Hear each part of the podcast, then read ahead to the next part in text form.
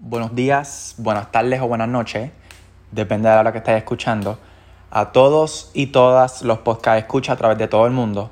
Este que le habla es Diego Carlos López y soy un estudiante subgraduado de biología de la Universidad de Puerto Rico, recinto de Río Piedra, tomando un curso sobre la neurobiología de los desórdenes mentales.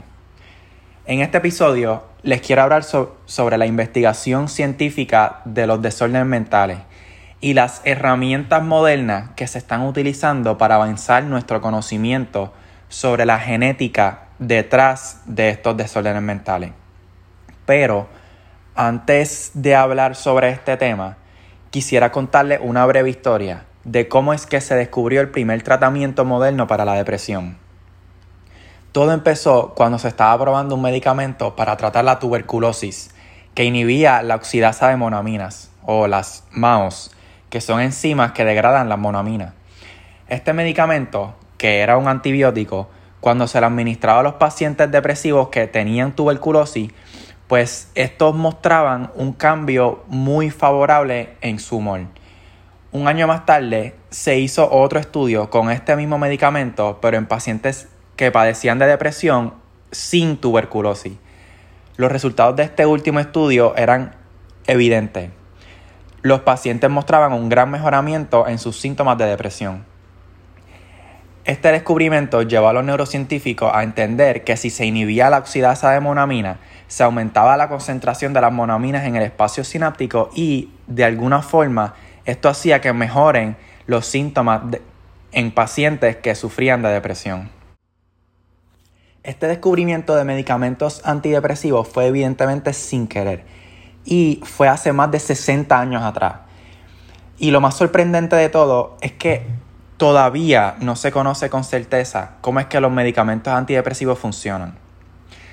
Y esta anécdota sirve como un ejemplo de lo poco que se sabe sobre las enfermedades mentales.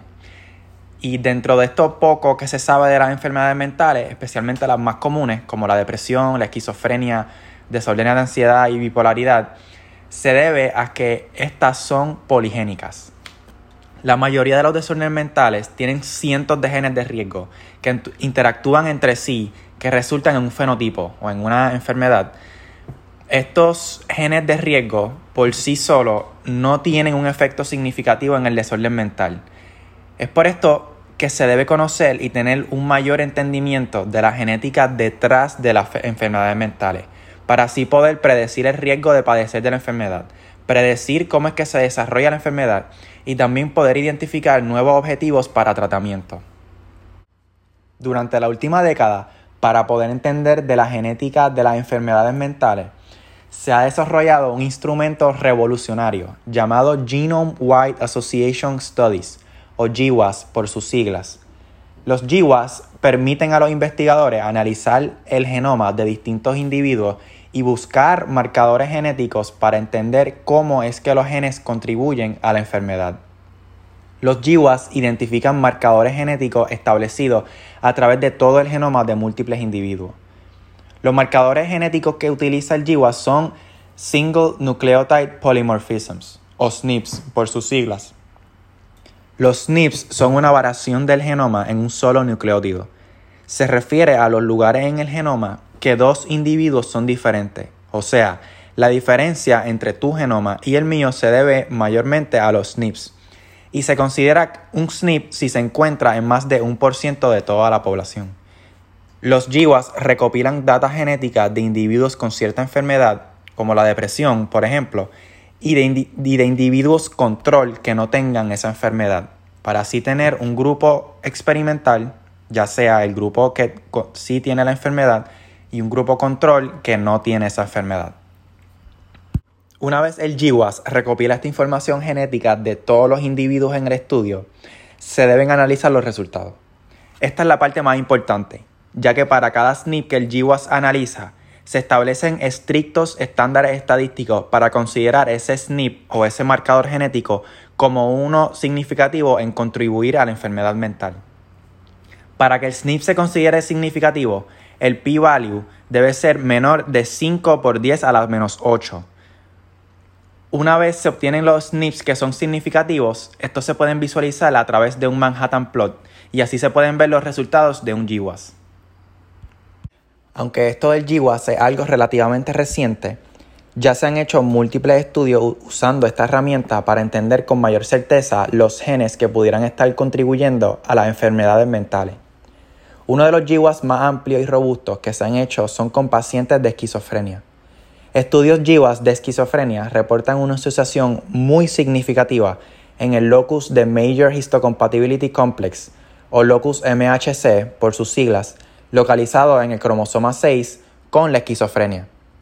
O sea, hay una asociación entre la esquizofrenia y unos SNPs en el locus MHC en el cromosoma 6. Quiero enfatizar que un SNP no es una mutación en el genoma. A partir de estos resultados del GWAS, un artículo publicado en la prestigiosa revista Nature pudo relacionar esta asociación con el locus MHC y la esquizofrenia.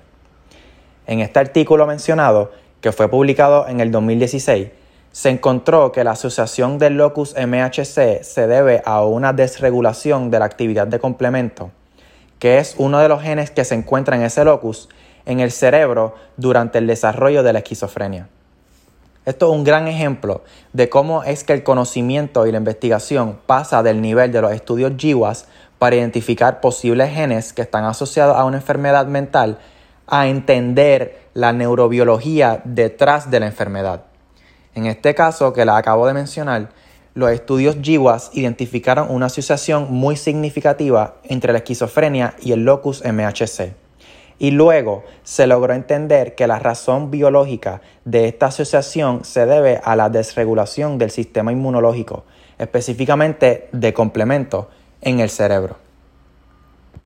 Aunque el GWAS es una herramienta poderosa para identificar posibles genes asociados a una enfermedad, el GWAS tiene sus limitaciones.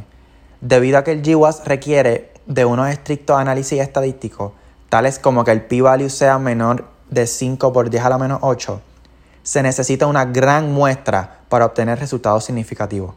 Mientras más grande sea la muestra, mayor será el poder estadístico y mayor probabilidad de identificar alguna variante genética.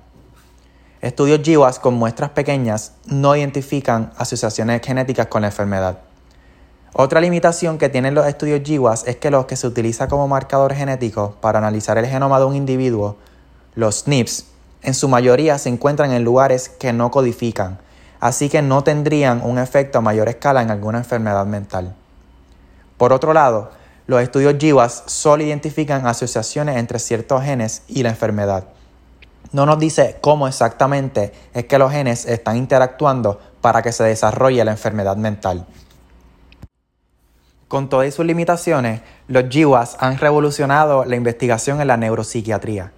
A través de los GWAS se ha empezado a recopilar información nueva sobre la genética de los desórdenes mentales, proveyendo así nuevas oportunidades para desarrollar biomarcadores y nuevos tratamientos. Esto sería todo por hoy. Espero que les haya gustado este episodio y les exhorto a que sigan buscando información sobre los Genome Wide Association Studies.